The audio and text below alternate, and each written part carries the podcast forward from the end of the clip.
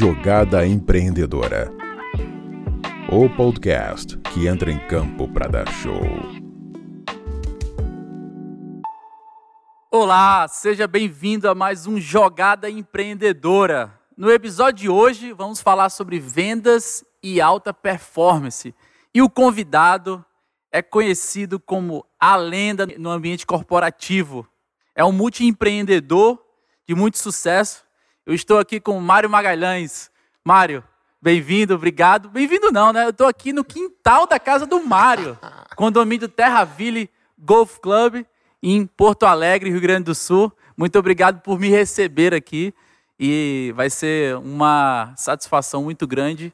É, e já começando aqui, Mário, quero te honrar por tudo que você tem entregue na minha vida, na vida das pessoas que, que estão ao meu redor também, no, nos meus negócios. Eu, as minhas crenças, elas mudaram depois que eu te conheci. A visão do vendedor, do empreendedor, ele foi, foi transformada através do teu depoimento, da tua vida. E é muito bom estar aqui contigo nesse momento, aproveitando aqui esse final de ano e, enfim, construindo aqui uma, uma relação ainda mais íntima contigo. Obrigado, bem-vindo e tá contigo a bola. Obrigado você também, Ali. Gratidão pela tua vida, pela oportunidade de estar participando desse teu projeto, né? A jogada empreendedora, né? E estamos aqui, né, Ali? Vamos fazer um bate-bola bem bem informal, que é assim que tem que ser, né? E, e vamos deixar transbordar aquilo que está dentro da gente, né, cara? Aquilo que já faz parte da nossa vida, né? aquilo que faz parte do nosso cotidiano, né? Empreender é, é mais do que um modelo de vida para nós, né? Já é, já é algo que está introjetado, vamos dizer assim, né? Na nossa alma, é, para qualquer contexto que a gente está inserido, a gente está empreendendo, a gente está procurando é, compreender qual é a solução, qual é a diferença que a gente pode fazer, e é isso aí. Prometo dar o meu melhor aqui, tenho certeza também que você vai dar o seu melhor. Aí, Mas eu já vou começar aqui ah. com uma pergunta é, muito. É, deve ser pensada por muita gente e muita gente gostaria de te fazer. Recentemente eu escutei um podcast é, onde o Flávio era o convidado e ele foi questionado ali sobre as pessoas importantes na vida dele, o Flávio Augusto da Silva, o conhecido aí por todo mundo como um grande mestre nas vendas, um é. grande líder, né? E ele citou o seu nome, Mário, como uma das quatro pessoas mais importantes da vida dele. E mais especificamente no quesito de liderança e gestão de pessoas. E eu fiquei curioso, cara.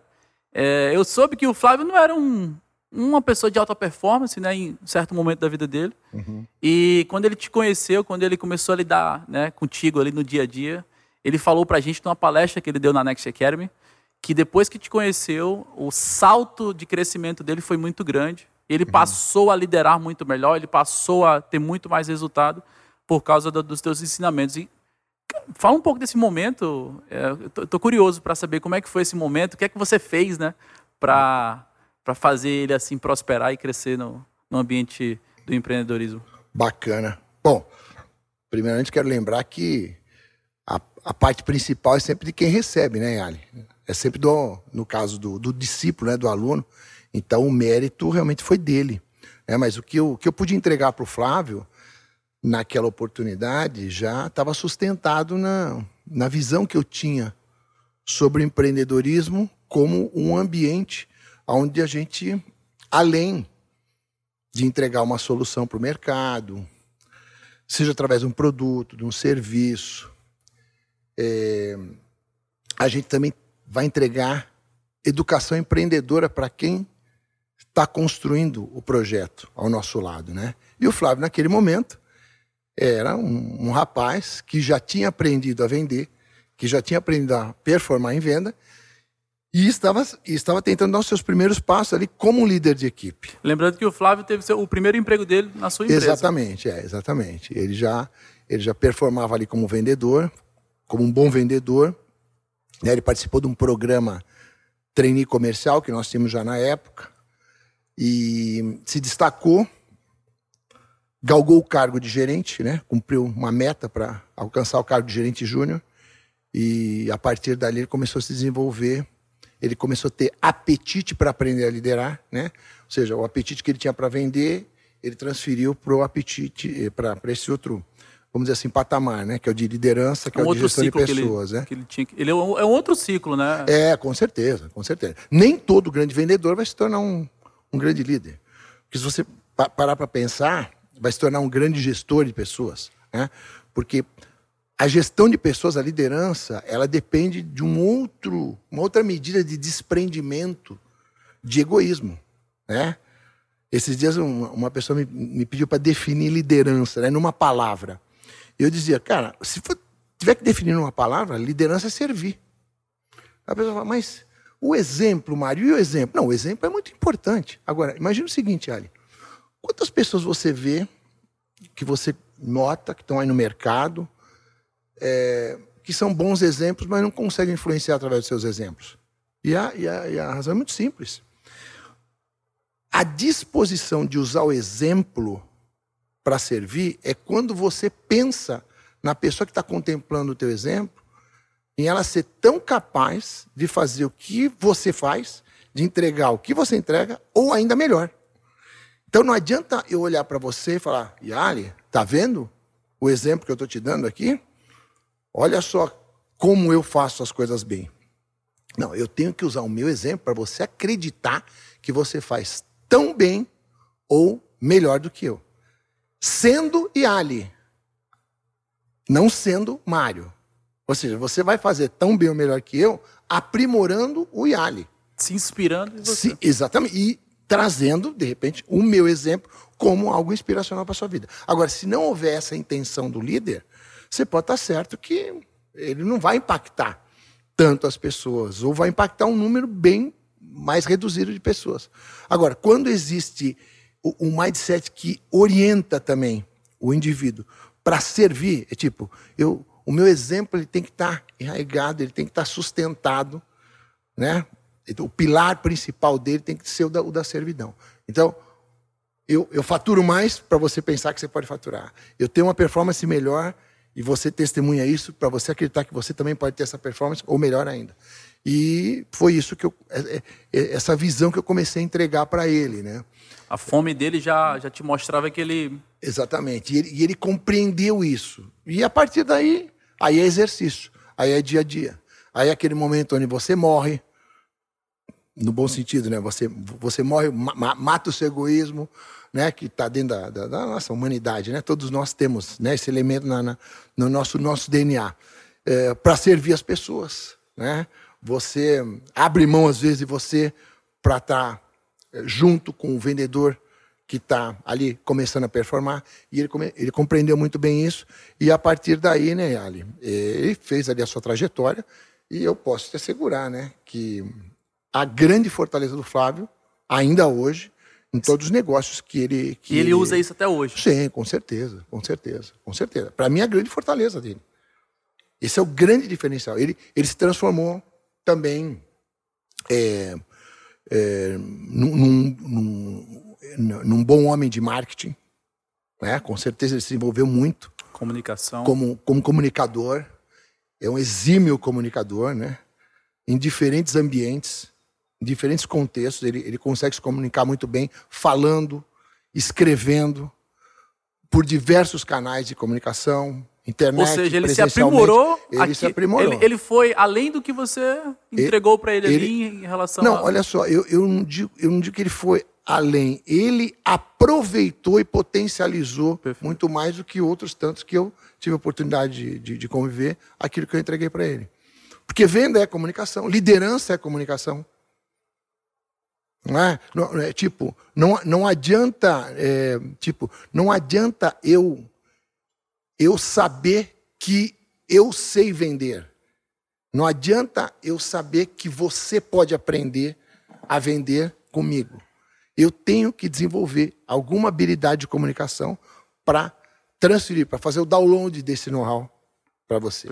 É? Então, comunicação tem. Agora, quando você pensa é, na maneira de comunicar, na motivação para comunicar, é o que faz a diferença.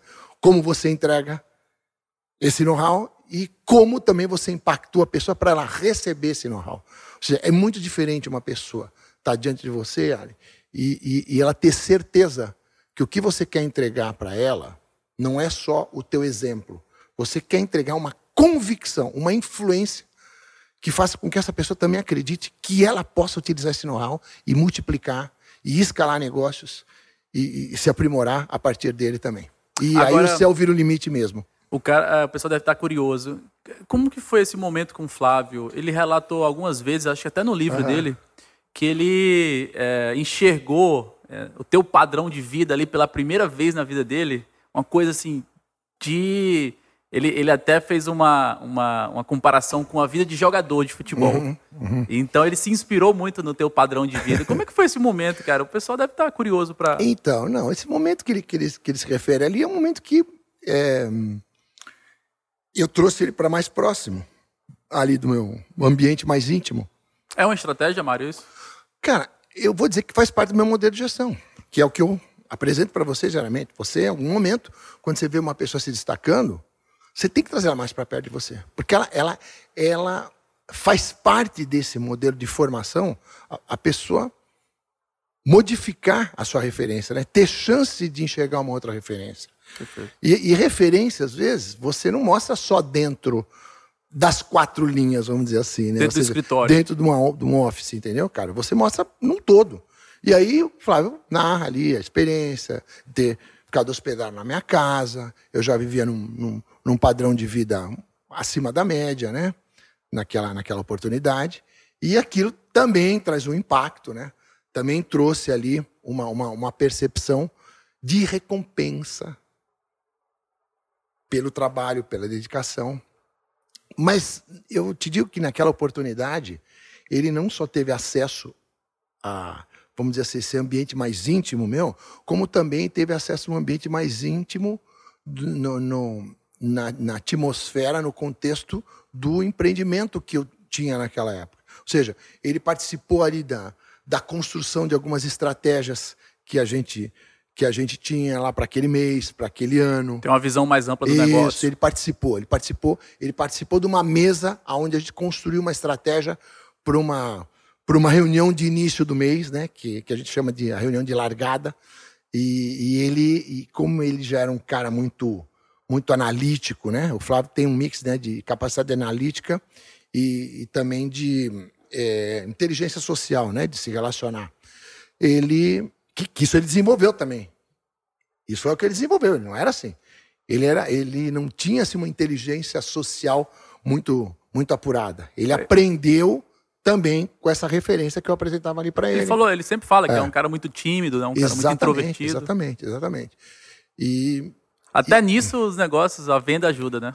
Pois é, Yali, pois é.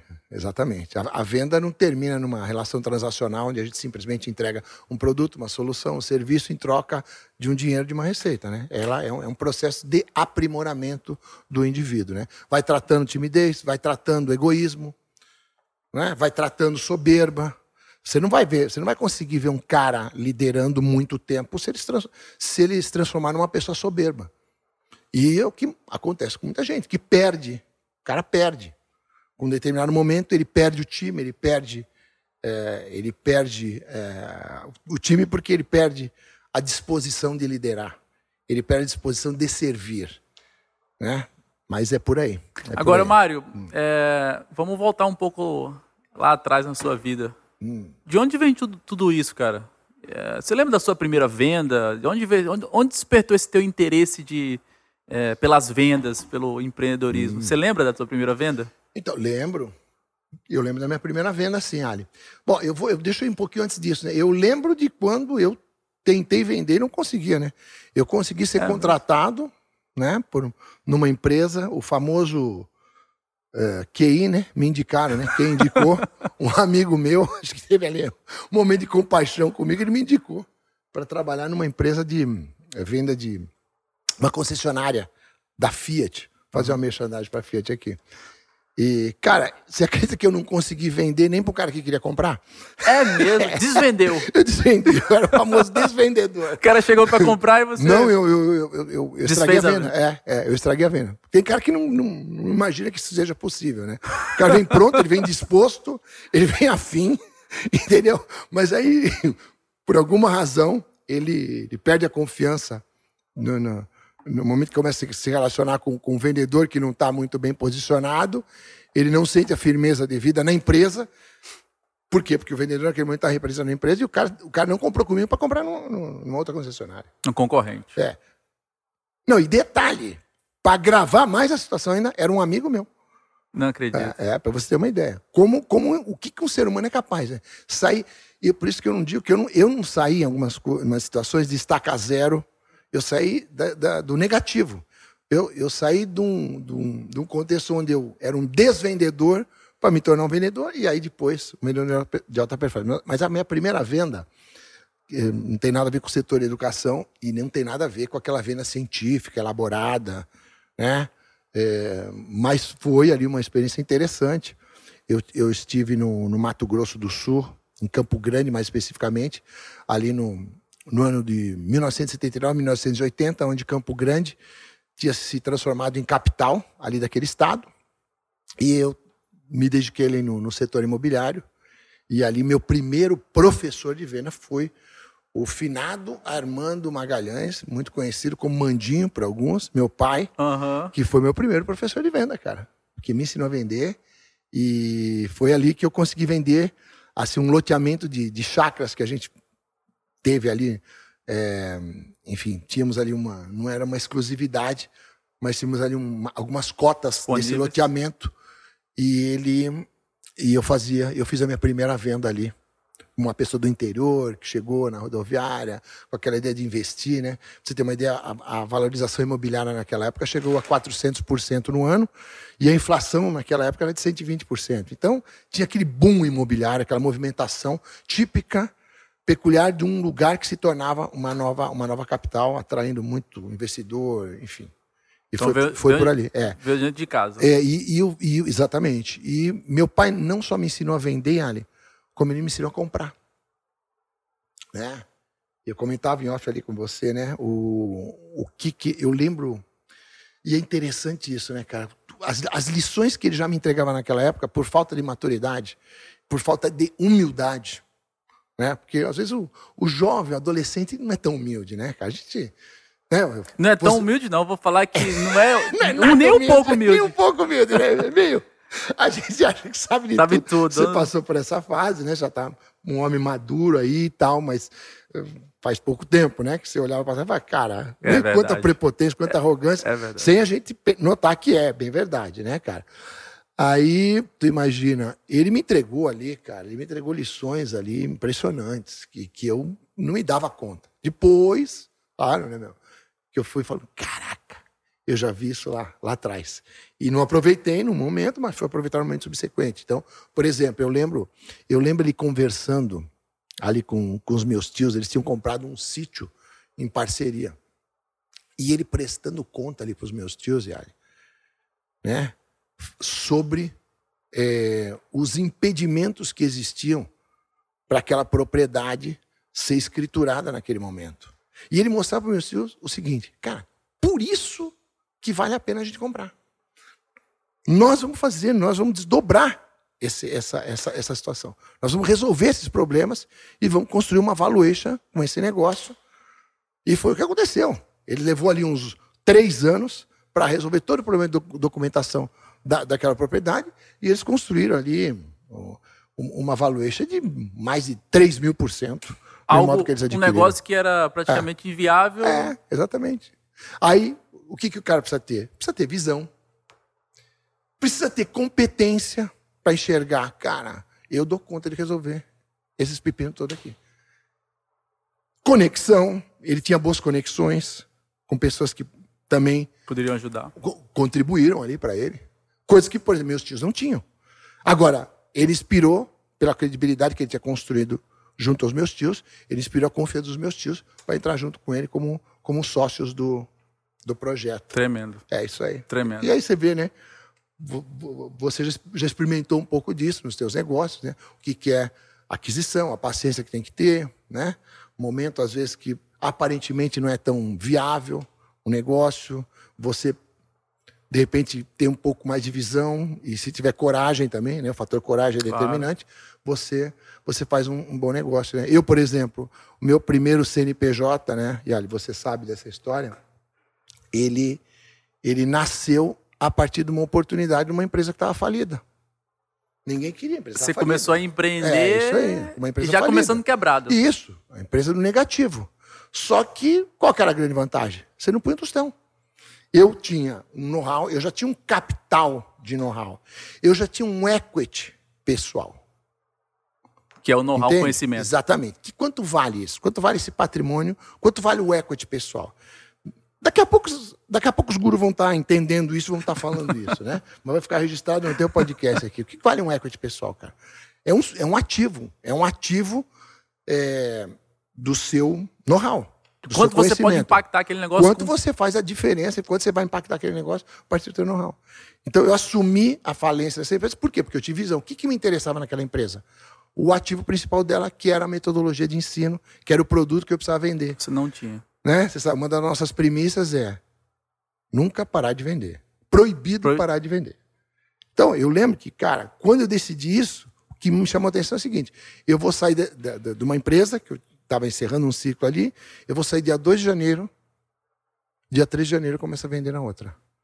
E ao longo da é, entrega das soluções ali para os problemas da falência da empresa, é, eu iria construir a minha própria metodologia de ensino e aí foi o que aconteceu. Comecei vendendo essa metodologia que já estava pronta e ao longo da, do desenrolar né, dessa, dessa, desse problema, desse pepino, que era a falência dessa empresa, a gente também construiu é, um novo produto, uma nova solução ali para o mercado, nunca parando de vender. Nunca parando de vender. E sempre conseguindo estar é, tá muito focado na venda e o momento que a gente estava focado ou no estratégico ou numa área que não está ligada à venda, a gente também é, tinha, eu desenvolvi, né, graças a Deus, essa, essa habilidade de, no momento que eu estou ligado num assunto, estar completamente desligado do outro. Que isso é foco, né? Muitas vezes a pessoa fala, o que é foco? É ausência de distração. Que parece uma coisa assim meio banal, meio sei lá, cara, meio, meio simplória, mas a maior, a maior parte das pessoas não conseguem estar íntegras num, num, numa área. Né? Então, a hora que eu estou fazendo a gestão da venda, eu estou íntegro ali. Pode estar tá acontecendo o que for. Na, na, na, operação, na criação do produto. Porque, pô, criação de produto dá problema. É, é uma demanda, é um trabalho, né? a gente sabe disso. Você, você constrói produto também, você desenvolve produto. Sabe as demandas que tem. Mas você tem que ter claro, cara, o teu comprometimento com a tua integridade no momento que você está construindo o produto, no momento que a reunião é para falar da construção do desenvolvimento do produto, as pautas né, estão ligadas ao desenvolvimento do produto, as decisões para né, como é que vai orientar esse produto, né?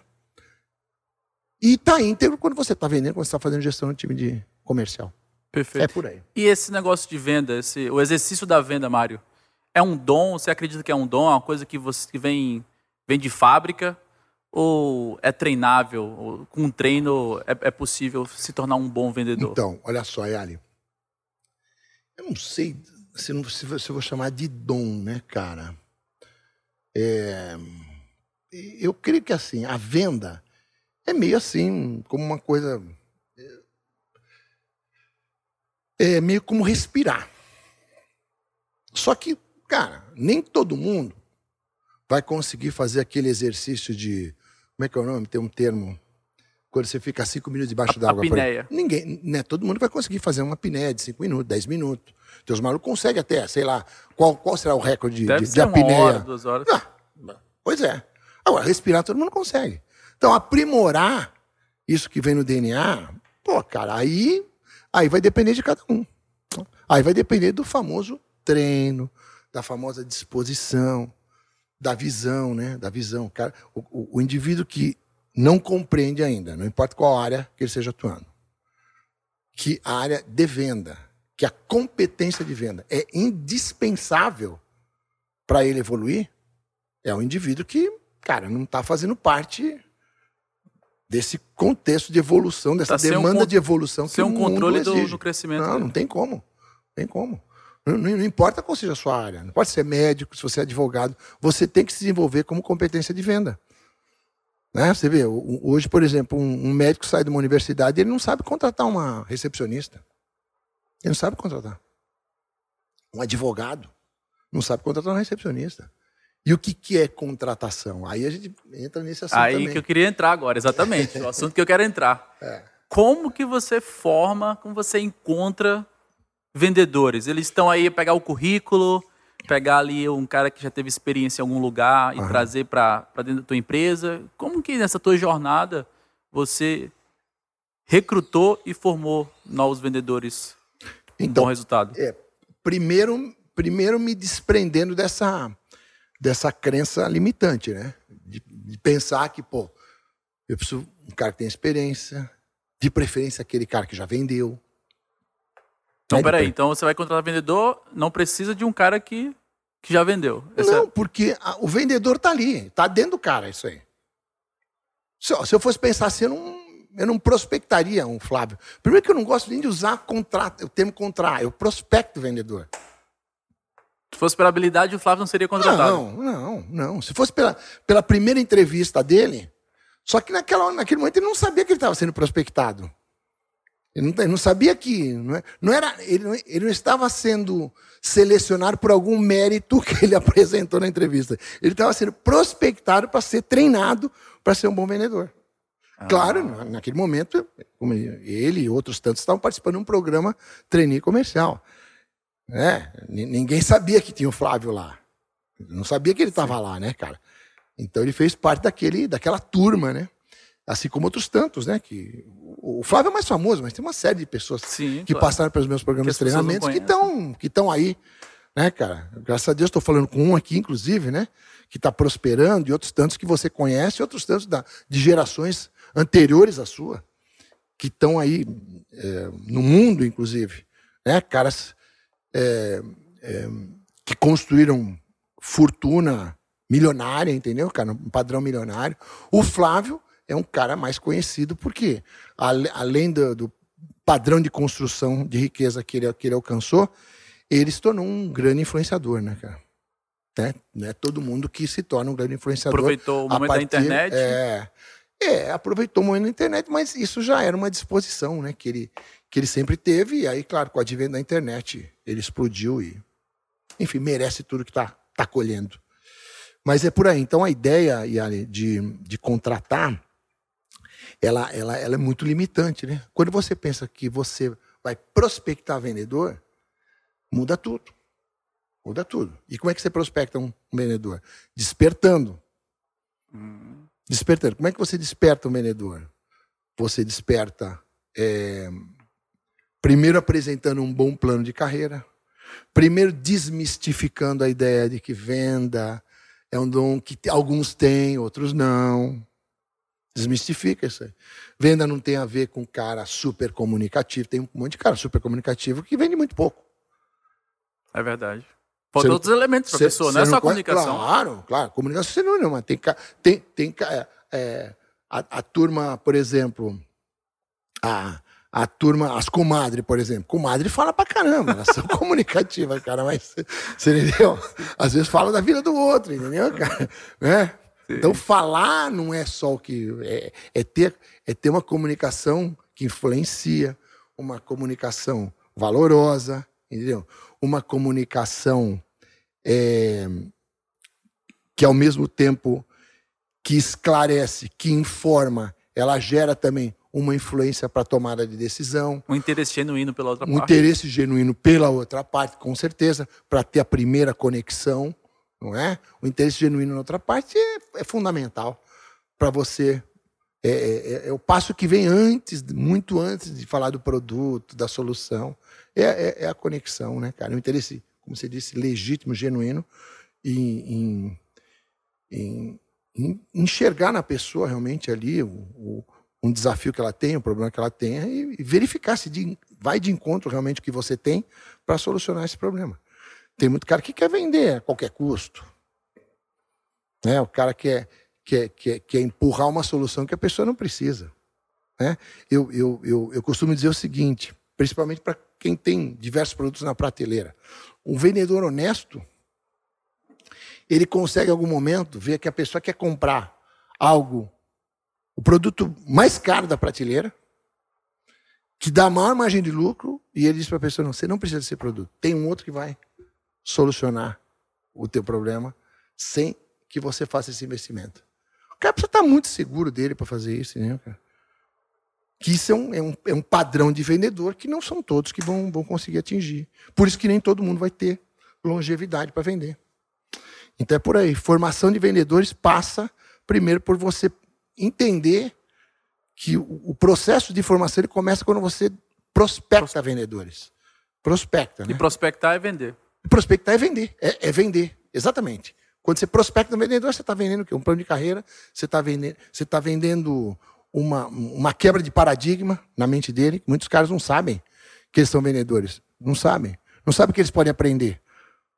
Não sabe que depende. Esse, esse indivíduo que, pô, às vezes ralou pra caramba fazendo um, uma faculdade. Ele não sabe que, que, da mesma maneira que ele ralou para aprender uh, tecnicamente ali todo o know-how que ele vai utilizar na sua profissão, que para ver não é a mesma coisa. Para ver não é a mesma coisa. Agora, tem um detalhe, né? É, às vezes, esses dias uma pessoa me perguntou, mas como eu aprendo a vender? Eu acho que você pode, você pode fazer essa pergunta, mas é interessante você também lembrar que você tem que e pode escolher com quem você aprender. Por exemplo, Ali, cara, é, conteúdo por conteúdo tem um monte no mercado, bons conteúdos tá sobre venda, uhum. não é? Metodologias de venda tem diversas. Né? Eu, eu, eu creio, estou muito convicto da que a gente utiliza, né? Os resultados estão claro. nos provando, né? a despeito de, das, das estratégias, dos canais de, de, de comunicação. Anos. É, mas você vê, as estratégias mudam, não são as mesmas de 30 anos atrás. Os canais de comunicação são outros, que a gente aprende a lidar com eles. Né? Agora, tem muita coisa, que eu falo dos princípios os valores de vendedores e vendedores de alta performance, isso se mantém até hoje. Isso se mantém até hoje. E o indivíduo que acredita nisso, ele não só vai fazer questão de aprender a vender através de uma metodologia, como também de um professor. Aí é aquele negócio. Quanto, que, qual o valor que tem em quem te entrega o know-how? Não é? Aí essa é a pergunta que cada um tem que se fazer. Pô, eu quero aprender a vender, Mário. E aí? Aí você tem bons métodos e bons professores. Agora, como é que você chega nos melhores professores? Tem um caminho diferente para chegar neles, né? E nem todo mundo faz questão. Nem todo mundo faz questão de aprender com os melhores. Você sabe disso. E nem todo mundo se vê capaz de acessar os melhores. Isso que é impressionante. É o que a gente sempre fala, né? O é. com quem ele Pô, faz mais diferença do que o que você a, está fazendo. E Ali, e Ali, vocês deram um jeito. Vocês não eram nada quando vocês conseguiram me acessar. E como é que vocês conseguiram me acessar? vocês conheceram alguém que me conhecia. Tudo começou naquele, naquela primeira ligação, né? Do Alec Gol, né? Vamos citar o nome 2015. dele aqui. Exatamente. O, Alec Gol fez a, a, conexão e a partir dali, cara, vocês fizeram a sua parte, vocês trataram de me conquistar também, porque tem muito cara que não se dá conta disso, né? Que ele pode conquistar o seu professor. Que é o papel Sim. de um cara que quer, que fala, cara, eu quero aprender com ele, mas tem que dar um jeito de conquistar esse cara. Esse que é impressionante, cara. O que muita gente não percebe isso. Não tem sensibilidade para notar isso. Aí você vai ver os grandes mestres, de, das, enfim, de outras áreas também. Para quem que esses caras entregam? E, e como eles entregam de forma diferenciada também. Dependendo da maneira como as pessoas chegam até eles. Foi muito a questão, Mário, naquela época ali, ah. é, de, de valorizar é, dá o devido valor mesmo. O valor que realmente que, a gente enxergava. É, é. De passar ali que é, a importância que você teria para a gente estando num projeto. Pois é. E também o, o, valor também que você enxergaria no projeto, na gente, né? Perfeito. A gente tem que estar tá pronto. Perfeito, perfeitamente. Agora, você vê que interessante, Ali. É, isso não tem nada a ver com bajulação. Isso não tem nada a ver com puxa-saquismo. Não tem. Ou seja, vocês eram pequenos, mas vocês estavam seguros. Ó, vocês estavam seguros do mercado, não só que vocês contemplavam, mas do mercado que vocês poderiam construir, que tem aquele mercado que já está pronto e aquele mercado que a gente constrói. Perfeito. Isso tem que um podcast só para a gente falar sobre só isso. isso. Cara, vocês, vocês tinham ciência do mercado que já existia o mercado que vocês queriam construir. Vocês tinham consciência do modelo de negócio que vocês tinham conhecido, mas que vocês queriam se aprimorar. E vocês tinham consciência de quem, quem eram os caras que podiam ensinar isso para vocês. Vocês entenderam? Que era eu ou o Flávio. A gente tentou no Flávio. É. Não deu o Flávio. O Mário é o menos conhecido. É, exatamente. Mais acessível ali naquela época. Acho que foi um. Acho que foi Deus mesmo ali que foi, trouxe a Leque Gol ali naquele momento. Eu lembro uhum. muito bem hoje. É, a gente estava na sala de reunião, tinha acabado de mudar de escritório. A gente tinha recebido um investimento ali para começar a dar os primeiros passos. Isso mesmo. E o Like Go ligou para você. Ô, Mário, com quem eu tô aqui e tal?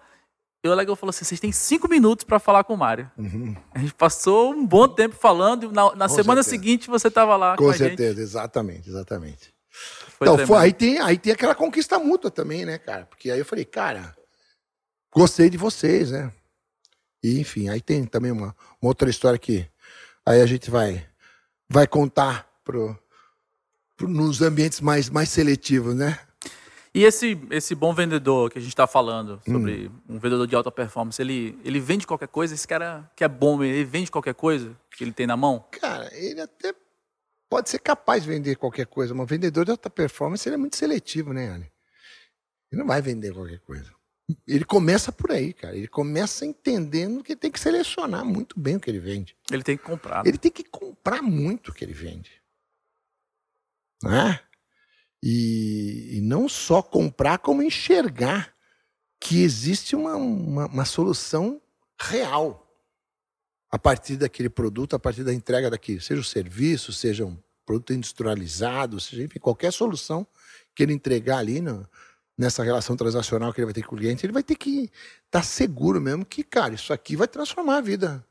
Vai transformar a vida desse cliente. Isso aqui, se o cara usar da maneira devida, da maneira como está assim no, no, no, manual de, de, de instrução, é, ó, ele transforma a vida dele. Transforma a vida dele. Então não é porque certeza. ele tem somente uma, uma boa técnica, ou, é, ou ele está inspirado, é. motivado. É porque ele compra, é. comprou, é. ele acredita muito é. naquilo que pode transformar a vida de alguém através da, é. do tempo que ele está dedicando àquele cliente ali, aquele prospecto. Né? Os caras que vendem qualquer coisa, Ali, eu não eu não conheço cara que vende qualquer coisa que tem longevidade. Vendendo nem empreendendo. O cara é visto como aquele cara, bom, Fica pulando de galho Vamos ver o que você está vendendo agora. Né? Até o momento, de repente, passa uma fase da vida dele assim. Né? De repente, passou uma etapa da vida dele assim, até o momento ele se encontrar e falar, cara, eu não vou vender qualquer coisa. Não vou vender qualquer coisa. Não, Sabe? Porque a venda ela ensina muito isso. O que, que a venda ensina como autoestima, né, cara? Uma pessoa que, que, que se gosta, que se ama, ela não topa vender qualquer coisa, a qualquer custo, de qualquer forma. O cara não topa isso. O cara não topa, o cara não topa nada meia boca.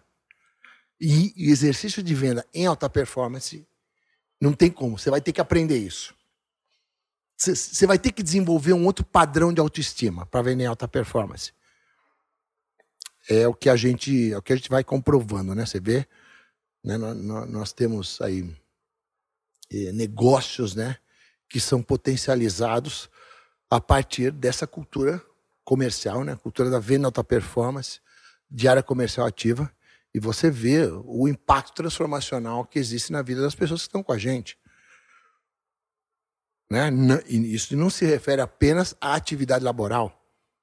Né? Nós somos prova disso. Né? Nós falamos agora há pouco. Né? Tem muita gente que, que, que pensa na venda uh, do ponto de vista só do esforço, da dedicação, e tem outras pessoas que pensam na venda como também um ambiente, uma ferramenta de transformação na sua vida. E não só transformação do ponto de vista da recompensa. É tipo assim, eu me torno um indivíduo melhor quando eu vendo em alta performance eu me torno um indivíduo menos egoísta, eu, eu combato minha prepotência, eu faço mais exercício de humildade, eu faço mais exercício de compaixão, eu faço mais exercício de gratidão, né? Tem aquela aquela famosa é, máxima de vendedor, né? Vendedor de alta performance, ele aprende a amar o próximo, né? Quando ele não vende para um, ele já ama o próximo, né, cara? Ele já vai amar o próximo, né? O próximo cliente. Vamos amar o próximo. Boa, boa. É isso aí, cara. Ame o é próximo. Aí. Mário, é, nessa tua trajetória, você construiu é. ali grandes projetos. Hoje, o projeto mais relevante é a Wise Educação, que tem clientes em mais de 150 países, né, através ali da, das plataformas uhum. é, de tecnologia.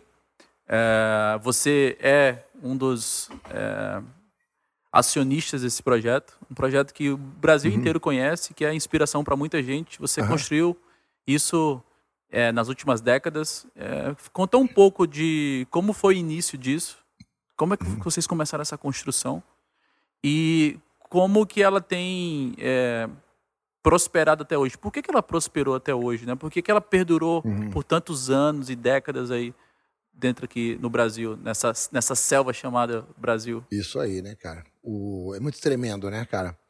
Eu olhar hoje para a educação e compreender, né, que eu, por exemplo, não tenho nenhuma ação executiva mais lá. Eu não sou mais executiva, eu não participo ativamente no dia a dia daquele projeto. Eu só tenho uma participação acionária, como você mesmo mencionou. Mas o tremendo é olhar que tem um legado lá. E esse legado está impactando vidas em Moçambique. Tu imagina? Que ambiente hostil, inóspito, insalubre até, para se falar de empreendedorismo, e nós estamos desenvolvendo empreendedores em Moçambique. Isso é tremendo demais, velho. Isso é tremendo demais. Claro, o, o legado está lá. E os recursos que a gente vai descobrindo com a tecnologia nos permitem alcançar né? pessoas. Não, se, se, aprimora, mas o alcance do legado é por conta dos recursos de tecnologia. A gente pode colocar 5 mil vendedores hoje num, numa sala virtual e entregar conteúdo de técnica motivacional, inspiracional. Você não precisa estar presencialmente Exatamente. lá, mas você pode. E, e como hoje esse, esse mundo já consome com muita atenção, com muita, com muito valor os conteúdos entregue à distância, né? Que era diferente da, da época que eu comecei a trabalhar no, no formato de home office, né?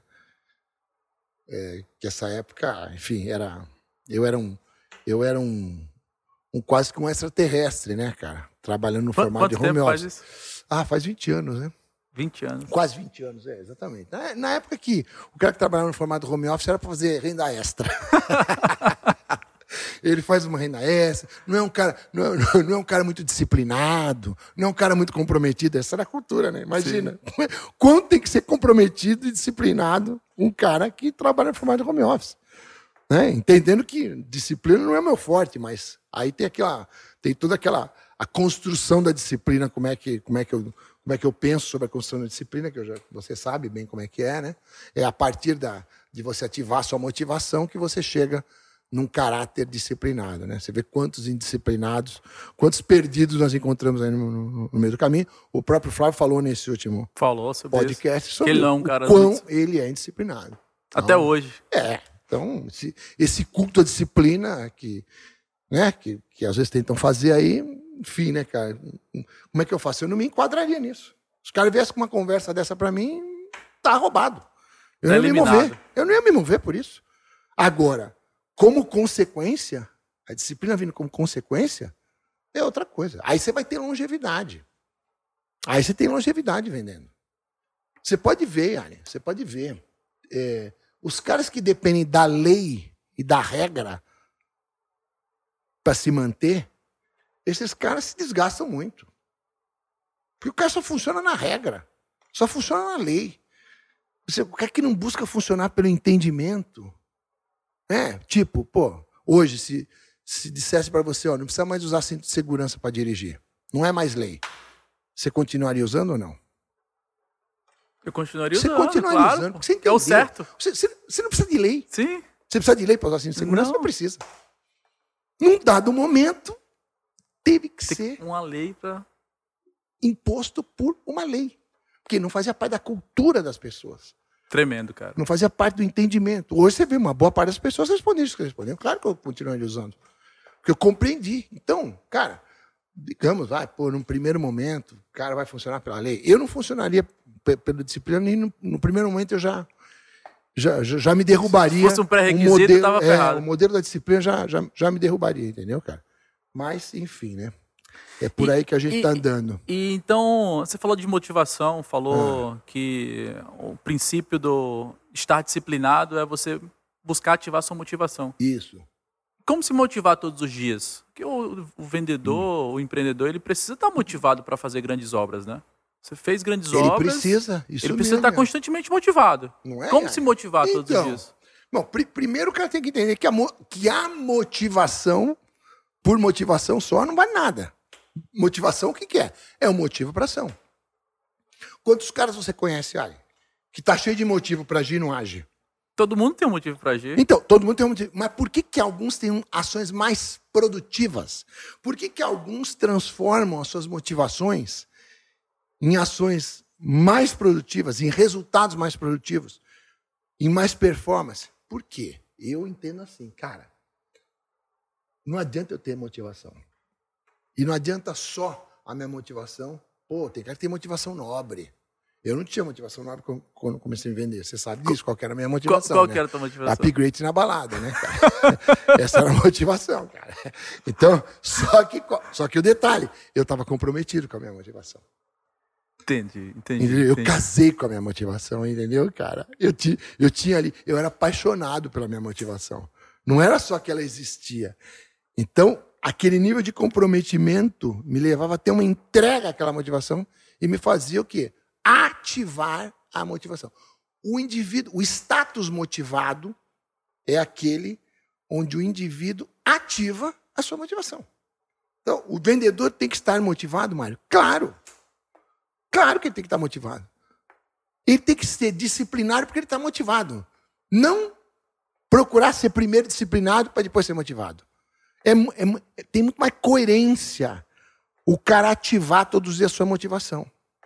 Essa história, eu levanto e vou para cima. Eu não levanto e vou para cima. Eu levanto, me, meus primeiros 15 minutos é de oração e meditação. Eu não, eu não levanto e vou para cima. Desculpa, eu, essa ideia para mim é a mesma coisa, do cara sair do vestiário sem se alongar, sem se aquecer e ir para o jogo. A grande chance que esse cara tem é de fazer uma lesão. Pode performar muito baixo. Louco. O que, que, que o indivíduo faz? Ele sai do vestiário, ele já, pô, sai concentrado, mas ele sai faz um aquecimento, cara. Faz um alongamento. Que para mim é o momento da minha oração, da minha meditação, onde eu faço um exercício de gratidão ali. Eu penso, eu penso no meu dia. Eu penso nas variáveis possíveis que eu posso ter naquele dia, porque um dia de quem quer vencer é um dia propenso a variáveis. Né? Querendo melhor, mas é, é. esperando que a, possa. A, a, o caminho da vitória é um caminho cheio de objeções. O caminho da estagnação, não. O caminho da vitória é sempre um caminho cheio de objeções. Então, algumas delas você pode se antever, você pode prever, você pode imaginar. E eu gostava, e gosto de fazer muito isso. Imaginar as objeções. Imaginar como eu vou me superar em meio a, a, o aparecimento, o surgimento das objeções. Não sei se foi você que me falou, mas uh, eu lembro de uma passagem que fala assim: todas as coisas são criadas duas vezes. Primeiro hum. na sua mente, depois fisicamente.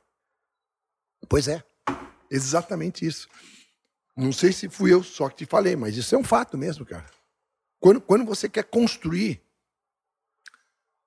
com essa matriz, vamos dizer, de, de, de, de pensamento, de convicção, é assim que funciona. É assim que tem que funcionar. Então, 15 minutos ali é focado, ativando, lembrando. Sabe, lembrando, fazendo aquele primeiro exercício, que é o alongamento. Esse, esse, esse alongamento que é o que faz, que está ativando a minha motivação. Aí, vou, aí vamos para dentro de campo. Aí vamos para dentro de campo. É, por exemplo, hoje pela manhã, eu pensei no podcast, eu pensei, pô, pode ter um desafio, pode ter outro, pode ter calor, pode estar tá vento. Pô, a gente pode fazer numa externa, pode fazer numa interna. Tinha diversas possibilidades. Olha que espetáculo. A gente tem diversas possibilidades para decidir. Né? Nós estamos com a possibilidade de estar tá fazendo esse fundo, poderia estar tá fazendo em outro. Enfim. É um padrão comportamental é dos teus pensamentos de entender que é. as coisas não vão ser fáceis, é. mas você faz elas se tornar fáceis porque você é. ante antecipou o que podia isso, dar errado, né? Isso. E, e ainda assim, é trabalhoso, né? É, é, eu, eu, costumo dizer que é simples, entendeu, Yali? Porque o trabalho é trabalho. Sim. Então, mas ele fica simples. E detalhe, ele fica prazeroso. Ele fica prazeroso. Então, aquela ideia, né? Que eles falam, pô, mas, ah, mas você não vai acordar motivado todo dia. Mas claro que eu não vou acordar motivado todo dia. Mas quem, quem diz isso é que não compreendeu ainda que o motivado, o status, o modo motivado, não é aleatório. É nós que ativamos. Não é um negócio que eu acordo assim ou não acordo.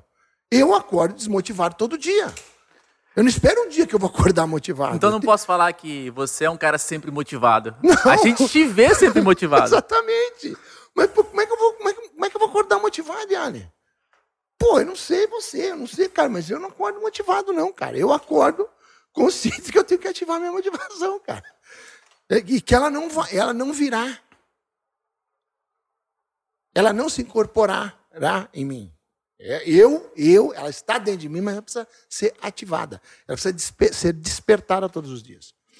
E aí o que, que acontece, cara? Como é que vira a jornada? Pô, jornada, não obstante aos desafios, aos percalços, ela tem um ingrediente sempre de prazer.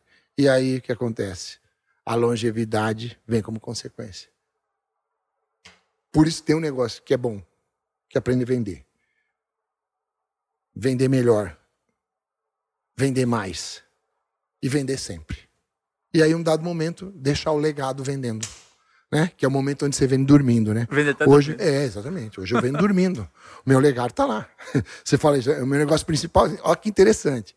É um negócio mais rentável para mim, ainda hoje. Porque você nem tá. Eu não trabalho. Os outros negócios são rentáveis, a gente está construindo, né? Pô, o nosso case está claro. espetacular, né? Está só começando. Oh, nós, nós, nós já somos. É, líderes de mercado. Já somos líderes de mercado, já passamos dos 100 milhões de valuation do nosso negócio. Podemos afirmar isso. Porque recebemos uma proposta. Exatamente, exatamente. E, e tivemos convicção para recusá-la, porque sabemos que nós vamos construir uma valuation maior. Ainda maior. Agora, é assim que funciona. Um dado momento é o legado que vai produzir mais valor do que, né, do que o, o próprio exercício da venda do, do, do empreendedorismo. E o bacana, isso tudo não acomodar. Não me deixar numa zona de conforto não me permitir olhar com orgulho para esse legado. É o contrário. É com mais responsabilidade. Porque se ele existe, cara, o, o, o eu, eu tô no game, né? O game para mim se chama vida. Enquanto eu estiver respirando, eu tô no game. Não pense em aposentadoria. É, não. É, é mais do que isso, né, cara? Não, não pense em aposentadoria, né? Meu Deus do céu, né? Até ficou desconcertado aqui quando eu falei Deus em aposentadoria. Céu, meu Deus do céu, me dá um morgeriza dessa, dessa palavra. Um dia eu pensei, né, cara? Mas graças a Deus fez parte da minha, da minha construção, né, cara? É, é um exímio combatente é... a, contra a aposentadoria. Contumaz, combatente, exatamente. Exatamente. É ruim o cara falar de aposentadoria pra mim. É ruim, olha, é ruim, é ruim. Mas não é ruim um cara assim, fazer um plano de aposentadoria. É ruim o cara tá seguro que vai se aposentar. Eu conheço caras da minha faixa etária, os caras estão convictos e, pô. Fazendo um planejamento. Não, já estão, né? E, e, e, e o discurso deles, pô, agora que eu tô aproveitando a vida. Eu falo, pois é, cara. Você não aproveitou a vida construindo, eu acho uma pena. Eu aproveitei muito a minha vida construindo. Os caras não tiveram o mesmo prazer em construir. Talvez por isso que o gás termina, a disposição termina. Que é aquilo que eu explicava para você. Não adianta só a gente ter força para entregar. A gente tem que, ao meio da jornada, ao longo da jornada, se aprimorar. Porque se só eu vivo para entregar e não me aprimoro, isso aqui tem tempo limitado. Essa jornada, a experiência terrena é uma jornada de aprimoramento. Para quem crê na eternidade, Ali. Isso aqui é uma jornada de aprimoramento. Vão passar o quê? 90, 100 anos aqui? No máximo. Talvez, né? Um pouco mais a tua geração. É, mas e aí, cara? O que, que é isso para quem crê num plano da eternidade? Não é nada. Então isso aqui é uma jornada de aprimoramento. é que eu vou falar? Ah, vou, vou me aposentar. Não, cara. Se eu tenho, no momento que eu tenho consciência de que eu sou, do meu valor, que eu tenho um raciocínio, que eu consigo criar, que eu consigo produzir, e que eu entendo que para eu me, ter longevidade criando, construindo, produzindo, eu preciso me cuidar. E eu faço isso até o último suspiro que eu dê com esse nível de consciência, eu quero estar construindo. Eu tenho uma eu visão de vida que valor. fala que é, eu coloco isso em prática todos os dias. Hum. É, eu só faço coisas que tenham causas eternas. Pois é. Que é deixar o legado, exatamente. Não é? Pô. Mas é que impacto vai ter? É, talvez na vida do, do, do teu tataraneto, o que você faz hoje. Né? De repente você não vai conhecê-lo, né, cara? Mas o que você faz hoje pode estar trazendo já um impacto. Quando a gente fala de homens milenares, cara, que a gente cita Sim. em algum momento. Esses caras fizeram, sei lá, dois mil anos atrás, mais do que isso. Continua sendo atual. Com... Exatamente. O legado é isso, Yari. É, é, é, é, um, é um conhecimento, é, um, é uma informação, é uma visão que perdura, que se eterniza com o passar do tempo. O legado é isso. É o que você fez que vai se eternizar com o passar do tempo. Que eu e você vamos fazer aqui. Eu, eu, eu ouvi um, pô, uma visão esses dias que eu achei muito interessante, tomei posse dela, né, cara? É, eu, eu me preparo para o dia que eu, vou, que eu vou embora. Eu me preparo, assim, para passar de fase. É morrer, passar de fase, né? Não é terminar, claro. passar de fase. Eu me preparo para esse dia. Aí, uma pessoa até que me falou que ela foi fez um exercício. Porque é foi... é mais importante que, do que como você começa, é como você termina. Mas, claro, o legado é isso, é como você termina. Por isso que eu digo, tá, tem muita gente que está empolgada na metade do jogo. E o cara faz uma avaliação e define, cara, ah, não, eu já joguei até aqui, e, cara, e aquela referência tá muito boa, porque aquele cara já tá jogando bem. Não, cara. Tem um, tem um jogo pela frente ainda. Né? Que, que, que é a vida. E aí, cara, que o exercício é assim, né, cara? Você imaginar, você se imaginar, por exemplo, com 90 anos, e aí, num outro momento, você se imagina quando você morre. O que, que estarão dizendo a como, seu respeito? Como que você quer ser lembrado? Como você quer ser lembrado? O que, que vão dizer? Pô, cara, ele era um cara legal, ele era um cara divertido. Quantas pessoas vão dizer, cara, eu aprendi isso com ele? Hã? Quantas pessoas vão dizer, cara, isso aqui eu vou levar para o resto da minha vida? Então, essa é a diferença que a gente tem que estar atrás de fazer. Não pelo nosso orgulho, pelo nosso, entendeu? Pelo nosso ego. Porque isso é o, é o papel. O, o, isso, isso é fazer valer a pena o prêmio da vida. Porque a vida é um prêmio, né, cara? Literalmente um prêmio. Nós não fizemos nada. Que merecimento nós tivemos para recebermos o prêmio da, da, da vida? Hum, não tivemos mérito nenhum nisso, né, cara? Foi dado. E os nossos pais foram usados ali, fisiologicamente, para isso. Agora, a essência da vida, para quem, quem crê como nós cremos, ela nos foi dada pelo, pelo divino, né? Que, que eu acredito que é o nosso verdadeiro pai. É, exatamente. Esse, esse é o pai, exatamente. Tremendo, esse, tremendo. Esse é o pai, inclusive, dos nossos filhos, né, Yanni? Nós estamos aqui de emprestado. É verdade. para aprender o quanto ele é bom, né, cara? O, o, o pai também tem esse papel, né? Ele, ele, ele vive a experiência de ser pai aqui para aprender o quanto o pai é bom, né? Porque quanta gente tem que tolerar, quanta gente tem que se essa, renovar para. Essa parte espiritual, Mário, você acha que é o que faz e que fez e que vem fazendo diferença nos teus negócios, na tua vida? É, é uma é. parte que sei lá, você já negligenciou algum tempo e hoje você vê com outros Sem olhos? Sem dúvida, já negligenciou, isso mesmo, isso é, isso é, muito bom. Já negligenciei em um tempo, um tempo era um, um simpatizante de Deus, né, cara? Um cara que eu olhava para Deus assim e via, pô, Deus é um cara legal, é bacana, hum. mas tem muito o que fazer e eu não preciso tanto dele. Né? Deixa ele cuidar de quem precisa mais, né? Deixa ele cuidar ali da galera da África, dos caras eu não eu, preciso. É, não, eu tive, eu tive essa percepção de Deus um dia, né? Mas entendendo que existia ali uma força superior, mas dentro dessa perspectiva, né, cara? E depois de um tempo, cara, eu constatei que Deus é muito mais do que isso, né? Deus é muito mais do que um, apenas um criador. Deus é um cara que nos criou, quer cuidar de nós e depende da nossa disposição de obediência aos padrões que ele determinou e que ele deixou prontinho para a gente conhecer, para a gente conquistar o que a gente quiser. Né? Você vê, Deus ele é tão perfeito que assim, ó, ele deixou padrões muito bem estabelecidos. E ele fala, Mário e Ali, vai debaixo desses padrões aí, conquista o que vocês quiserem. Conquista o que vocês quiserem. Quer conquistar riqueza? Vai embora. Quer conquistar é, um bom padrão de vida? Vai embora. Quer, quer conquistar mais saúde? Vai embora.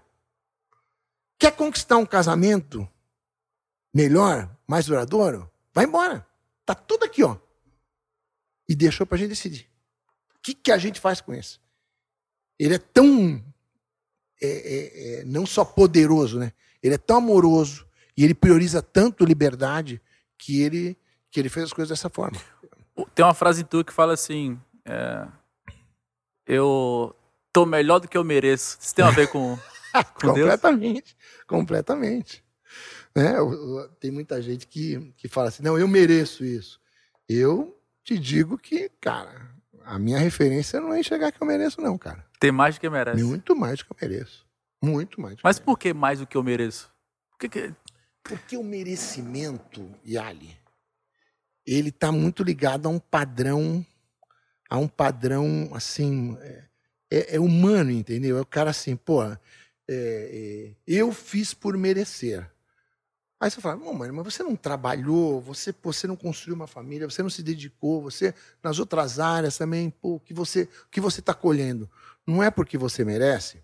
Cara, eu te digo assim, Ali, ainda, ainda que eu merecesse, eu não conseguiria construir da maneira que eu construí se não fosse a misericórdia de Deus, se não fosse o amor de Deus sobre a minha vida, se não fosse a sabedoria que Deus me entregou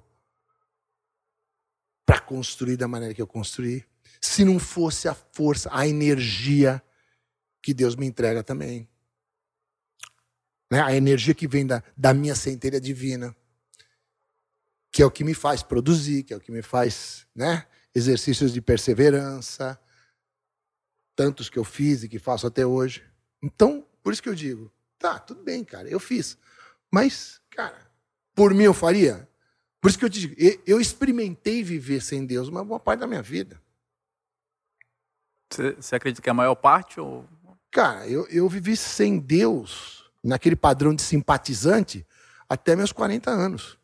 E teve um prosperidade. Pois é, exato. Eu, eu construí alguma coisa sem Deus. Que, que, isso, que isso que é o problema, entendeu, cara? Mas, mas como assim é o problema? É, o problema é que as pessoas que estão conseguindo construir. Porque Deus é tão bom que Ele permite que algumas pessoas construam alguma coisa sem Ele. Sem estar nos padrões dele.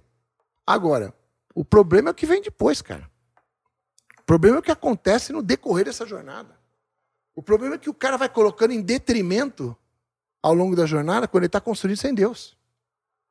Você entendeu? Aí, aí que pega. E a conta que vai vir depois. Quantos caras você conhece que construíram fortuna, riqueza e tem uma família destruída? Muitos. Que estão enfermos, que não têm saúde, que não cuidaram da sua saúde, né? Que às vezes não tem. Não tem porque às vezes não cuidaram. Né? Quantas pessoas você conhece que optaram em ser escravas do seu negócio? Escravos do, do, do, da receita do seu negócio, escravos do seu mercado, escravos do seu produto. Da economia. Os caras se tornaram menores do que o seu negócio. Eu costumo dizer, cara, o momento, se você não perceber, você vai se tornar menor, menor do que o, do que o teu negócio. E se, e se isso acontece, já era. O negócio vai te engolir. Quando você está com Deus, não tem essa. Você o negócio nunca fica maior que você. Você é soberano. Você controla, você domina. Você governa. Não, você governa. A abundância é governo, Yali. Prosperidade já é bom, agora abundância é governo. E tem um monte de gente que crê em Deus, mas não não não toma posse de tudo isso. O cara toma posse, por exemplo, da graça de Deus, da salvação. que é bom também. Agora, Deus nos dá a liberdade para escolher. Eu quero abundância para a minha vida e para a vida daqueles que estão construindo ao meu lado. Né? Construindo projetos de vida. Né? Porque negócios são projetos de vida. Espetacular, cara. Uma lição aqui, um, é uma mentoria privada, parte privada não, porque todo mundo vai ter acesso a isso aqui, uhum. é, que vai ficar na eternidade, com certeza. Essa é a minha intenção, é construir conteúdo para que é, todos possam ter acesso e, e possam absorver para a sua vida, né? Mas Mário, é, é. ao longo desses últimos 30 anos da tua vida empreendendo, é, qual foi a conclusão que você chegou sobre o é que é? Quase 40, sabe, Ale? Agora que eu estava me dando conta. É quase 40. Você fez 60, passou 62, de 60 agora? 62. Porque eu, eu entendo minha vida empreendedora começando aos 23 anos. Né? Não, não era empreendedor de CNPJ, mas o mindset empreendedor começou ali nos 23 anos com o primeiro modelo de negócio que eu participei, que contemplava todo esse, esse ajudando, ajudando a construir a, Isso, a, empresa que você estava. Construir negócio, exatamente. Perfeito. É Mas aí. nesses últimos 40 anos, ah. não é pouca coisa. Ah. É uma vida, cara. É uma pois vida. É. É, geralmente é o que o, o brasileiro comum ele fica trabalhando, né? São 40 anos. Acho que é, ali. é, né? 35, 40. É isso aí. É isso Hoje aí. em dia estão prolongando um pouco mais porque é. a aposentadoria não está dando. É, exatamente, exatamente. Mas qual foi a conclusão que você chegou sobre o que, que é empreendedorismo? O que, que é empreender? O que, que significa empreender para você? Para quem está começando ou para quem está querendo uhum. enxergar um pouco mais profundamente sobre o seu negócio, sobre a sua empresa? Pois é, né, cara? Tem um, tem um mercado de... apresenta muitas definições. Né? Empreender é entregar solução, né? identificar problemas do mundo e produzir solução para que o mundo seja melhor. Isso já é uma definição que eu considero bem nobre e bem é, coerente. Né, cara? Empreender tem que ser isso. Não é um simples desejo de geração de receita, enriquecimento. Empreender é, tem que ter também um, um, um viés de produzir riqueza para as pessoas que empreendem junto com você. Eu, eu queria, ó, Ian, um cara, um cara, você fala de merecimento, um cara não merece ficar rico se ele não gerar valor para que outras pessoas fiquem ricas também. Não, é um, não, não merece, cara. Não merece. Ele não pode. Ele não, o cara que. Isso, esse é o problema. Tem cara que consegue construir riqueza sem isso. Aí esse cara está empreendendo? Está empreendendo num, num, padrão diferente daquilo que eu creio. Então, empreender é servir, empreender é se colocar à disposição do mundo, do mercado, da sociedade, para você estar, tá, cara, ativamente funcionando né? orientado sempre para entregar uma solução. Né? É, é, é, apetite por problema, é apetite por enxergar problema. O empreendedor ele tem um apetite voraz por enxergar problema. Sabe? Ele vibra com o problema. Ele fala, olha só. E, e, quando você enxerga um problema que ninguém enxergou ainda? É tremendo. Você enxergar um problema, daqui a pouco vai acontecer isso. Aí você enxergou o problema, você já começa a construir uma solução. E aí quando esse problema vem assolar a humanidade, você já está ali. Às vezes acontece isso sem você. Sem, por exemplo, o, o, o modelo trabalho formato home office, cara. Eu não sabia que existia pandemia. Por exemplo, você vem do home office, você não tem tanto tempo, mas você vem num formato de home office já talvez há uns três anos. Isso aí. É isso? Isso aí. Pois é. A gente não imaginava, cara. Quantos, quanta serventia ia ter essa cultura de trabalhar de casa. De trabalhar de casa. Para esse mundo que nós estamos agora. Pô, imagina, Yari, quando, quando a gente é pego nessa situação, quando a gente é assolado também por essa situação, nós temos esse know-how, nós temos esse conhecimento para distribuir. Nós temos essa solução para entregar para o nosso time. Tá prontinha, cara. A gente tem esse know-how para né, fazer um download desse know-how para o nosso time ali. Isso é um espetáculo, cara. Compartilhar é um e. Então, empreender isso, cara. É você, cara, você tá com. É, é apetite por contemplar problema, cara. Contemplar tá problema. Entende? E, e as competências, Mário, do grande empreendedor, do empreendedor de sucesso? Quais são as principais competências para ele ter sucesso no, empre... Cara, no, eu, eu no empreendimento creio, dele? Eu creio que continua sendo vender e gestão de pessoas. Né? Vender e gestão de pessoas. E, claro, e estar tá atento, obviamente, a todos os, os, recursos da ciência e da tecnologia. Né? Que, que isso vai mudando com, com, com o passar do tempo. Né? Cada vez a gente vai ter mais. É, enfim, né, um número de ferramentas e, e ferramentas mais poderosas para a gente potencializar a nossa competência de gestores e de vendedores. Você vê, cada vez essas ferramentas, vai surgir uma ferramenta mais poderosa. Eu não sei se você viu aquela. Esse vídeo não é tão, tão recente, mas ele, ele fala muito sobre, sobre a importância da, da, das ferramentas, né? Que é o código Morse versus o SMS. Você viu esse vídeo já? É, você comentou, mas eu não cheguei a ver, não. Cara, é tremendo. Depois, se puder baixar no YouTube para a galera ver, é muito interessante. Você vê ali código Morse, que é uma ferramenta de comunicação. Não sei de que ano. Primeira talvez... Guerra Mundial. Olha, creio. Não sei se não é dos, mil, dos anos 1800, Yali. Eu não sei, não vou te afirmar. Mas do início dos 1900, com certeza é. Dois, dois caras ali, muito bem treinados para usar a ferramenta código Morse, versus dois caras padrão normal usando SMS. Cara, quem entregou a comunicação primeiro foi os caras do código Morse. Por quê? Porque estavam bem treinados. Porque estavam porque se aprimoraram na utilização daquela, daquela ferramenta. Então, a ferramenta, por si só, vamos lembrar, ela tem um poder muito limitado. E ela, para muita gente, é veneno, sabe, Ali? Sabe por que é veneno, cara? Uma boa parte da humanidade hoje está buscando novas ferramentas de tecnologia para se acomodar. Não para produzir mais. Como é que nós usamos ferramentas de comunicação? Por exemplo, nós usamos muito ferramentas de ponta de tecnologia para comunicação, certo? Sim. Nós entregamos também uma parte da nossa solução, do nosso serviço, é no formato online. Verdade. Os cursos. A gente não parou de produzir. Aliás, não é que a gente não parou de produzir. Nós estamos produzindo cada vez mais. Agora, se a gente tivesse acomodado, Yali, o que é dessas ferramentas? Elas iam, beleza, servir para gente... Substituir o que dá para fazer. Cara, não, cara. Não, a nossa disposição é insubstituível, Yali. Não tem ferramenta que vai substituir a minha disposição, a tua disposição.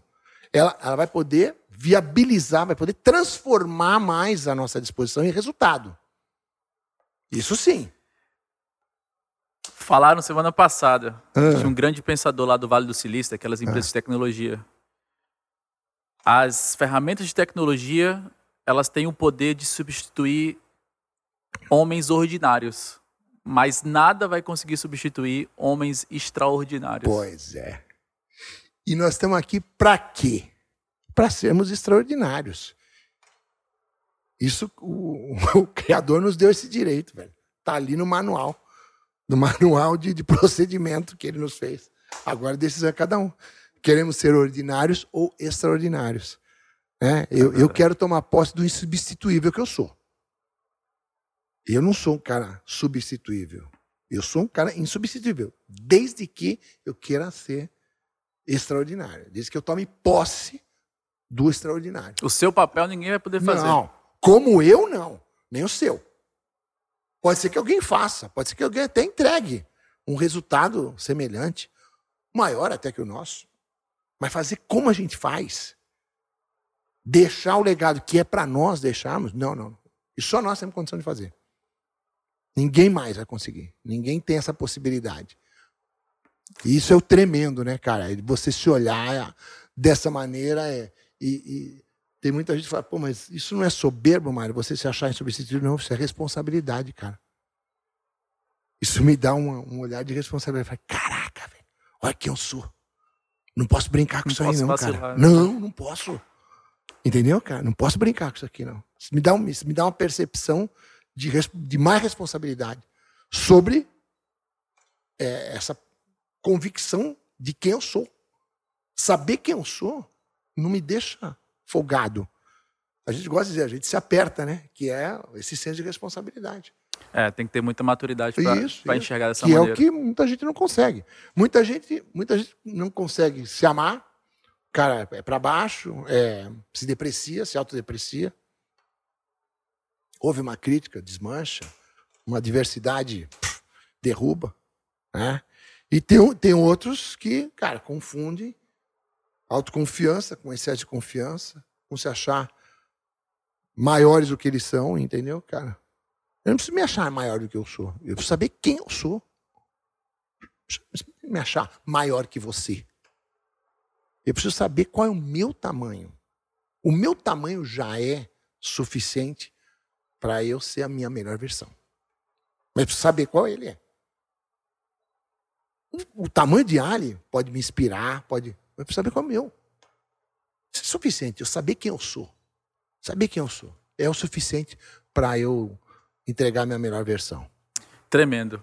É? Tem alguma pergunta que você gostaria que alguém tivesse feito, ou que eu, que eu tivesse feito aqui para você, que você gostaria de responder? Rapaz. Alguma coisa que você está querendo falar há muito tempo para as pessoas? Alguma reflexão que você fez? Que você gostaria de, tipo, eu queria que essa pessoa me perguntasse isso, porque eu tenho isso aqui para entregar que é, eu acho que vai rapaz. mudar a visão das e pessoas. E agora, eu acho que, pô, esse aqui foi, para mim, foi o melhor podcast que eu fiz até agora. Acho que é o quarto ou quinto que eu estou fazendo, foi o melhor podcast que eu, que eu fiz até agora, né? E hum, o que eu. Assim, cara, eu, eu, eu gosto muito de, de. de me mover também pelos meus medos, sabe, cara? Isso é um negócio que está muito na contramão da, das narrativas de, de autoajuda, né, desenvolvimento humano, onde você só ouve, você precisa vencer seus medos, você precisa vencer seus medos, você precisa vencer seus medos. Fica uma coisa muito absoluta e muito simplista. Eu, por exemplo, eu tenho alguns medos que eu não quero, que eu não quero é, perdê-los, entendeu, cara? Eu quero mantê-los, porque são medos que me movem, são medos que me aprimoram. São medos que, na realidade, eles se transformam em prudência. Uou. Então, a gente tem. Eu, sabe, é, essa é uma pergunta que eu gostaria que me fizessem, sabe? Pô, você tem medos? Você, você acha que tem que vencer todos os medos? Eu acho que não. Alguns medos, cara, você não tem que. Você não tem que vencer. Você tem que, inclusive, de preferência, cultivá-los. Deixá-los mais vivos, entendeu, cara? Ó, eu, por exemplo, eu morro de medo de ficar improdutivo, Yali. Eu ia perguntar, fazer essas perguntas. Eu morro de medo, cara. Eu, eu morro de medo. Por, por, que, por que, que eu me conecto tanto com gente mais jovem que eu? Para tudo. A maioria dos lugares que eu tô, eu sou mais velho. A maioria. Atividade esportiva. Você sabe, você conhece sim, minha vida. Sim, sim, sim. Atividade empreendedora. Quem te acompanha no Instagram vê isso. Cara, não, mas você mais do que me acompanha no Instagram, né? Sim, você conhece minha vida. Ser uma parte da minha vida, você pode testemunhar, não de Instagram, né, cara? Você faz parte da minha vida. Nosso relacionamento eh, transcende o ambiente laboral já há algum tempo. Então, cara, eu, eu, eu, eu me dedico a isso. Isso é uma coisa intencional. Né? Eu, eu, eu procuro me, me dedicar, eu procuro fazer exercícios neurais também, para não perder raciocínio, para não perder reflexo. Não é? Esses dias eu estava eu tava fazendo um, um, um, exercício que é andar de marcha ré, né? Eu Sim. saio da quadra e eu, eu, eu, eu venho de ré. entendeu, cara? Eu compro essa. Eu acho que tem sentido, entendeu, cara? É um negócio que, pô. Escovar o gente com a mão esquerda. É, por aí. Essas coisas, eu me amarro muito nisso aí, entendeu, cara? Me amarro muito nisso aí. E eu, eu morro de medo de me tornar improdutivo. Entendeu? Por quê? Porque a improdutividade ela, ela te leva para um para outras vertentes. Né? A improdutividade te leva para depressão. A improdutividade te leva para ingratidão. A improdutividade vai te fazer ser uma pessoa amarga. Entendeu, cara? Legalista. Sabe, cara? E o que, que acontece, né? Eu vi, eu vivi um pouco mais que você e, e cronologicamente, né, falando, eu, eu já tive a oportunidade de acompanhar algumas pessoas, Yali, que não terminaram a vida assim. Pessoas que estavam vivas, que estavam ativas num dado momento e terminaram a vida depressivas. terminar a vida. É, e aí, aí e tem muita gente que se consola, não, mas com o passar do tempo, isso acontece. Quem é que diz? Isso para mim é uma crença limitante. Então, uma das coisas que eu tenho medo é de me tornar essa, essa, essa pessoa. Então, por isso eu me movo, por isso eu sou ativo para que isso não aconteça. Né? Eu, vou, eu quero fazer a minha parte para isso não acontecer. Agora, isso me, é o que que me faz também? Ah, é, é, é, é, assim, é contemplar que eu posso ser diferente? Não, é ter medo de virar o que eu vi essas pessoas virando. O cara com 80, 90 anos, está depressivo, está ingrato, não reconhecer Deus na vida dele, não valorizar a centelha divina, entende? Então, isso é um dos meus, um dos meus medos e eu, eu faço questão de, de cultivá-los, né, cara? Faço questão de cultivá-los. E é isso aí, cara. Tenho certeza que muita gente vai fazer essa reflexão também depois de ter é escutado isso. Aí. isso. É isso aí. É, é, isso aí. é, por isso que a gente está aqui, né? pois é. Fazer as pessoas é. refletirem o que, que elas e, podem e vamos vencer os medos necessários. Né, claro. Né, Pô, tem um monte de medo que não tem sentido, né, cara? Que eu ainda quero vencer. Que eu ainda quero vencer. Tem alguns que eu ainda quero vencer. Muito bom. É isso aí. Vou para outra última pergunta. Hum. Mas deixa a tua mensagem final, Mário. É, eu costumo falar assim, uhum. perguntar se você tivesse uma única oportunidade é. de deixar uma mensagem para todas as pessoas do mundo que precisam escutar alguma coisa sobre a vida, sobre uhum. os negócios, sobre o que você queira falar, deixa a tua mensagem, ela vai ficar estampada no céu uhum. é, para que o mundo inteiro veja. O que é que você gostaria de falar? Cara, eu gostaria de falar. Você disse para todo mundo, né? Inclusive para quem não, não tem um acesso a uma rede social, a uma internet. Principalmente para quem não tem. É, cara, eu gostaria que as pessoas é, fizessem questão de estarem conectadas com bons conselheiros. Mentores. E, e ali, eu, eu prefiro usar o termo conselheiros, entendeu? Por que, por, por que conselheiro? Porque, cara, eu tenho, eu, eu inclusive, eu preciso, eu preciso falar um pouco mais sobre isso. É um, é um insight que eu tive muito recentemente sobre a questão de mentor, entende, cara? Eu, eu, eu creio que um conselheiro é um, é um papel é de mais res, responsabilidade e, e ele inspira mais a pessoa a pensar e menos a fazer. Eu acho que eu não posso. A minha maior contribuição para a tua vida é dar elementos que te desafiem a você aprender a pensar mais como um cara vitorioso. E não somente mentorear para aquilo que você tem que fazer para ser um cara vitorioso, entendeu? Porque em algum momento, em algum momento, Yali, é, qualquer um de nós, vamos nos deparar com alguma situação que a gente não domina. Nós vamos ter que nos virar de alguma forma ali para resolver algum problema que a gente não foi treinado para isso.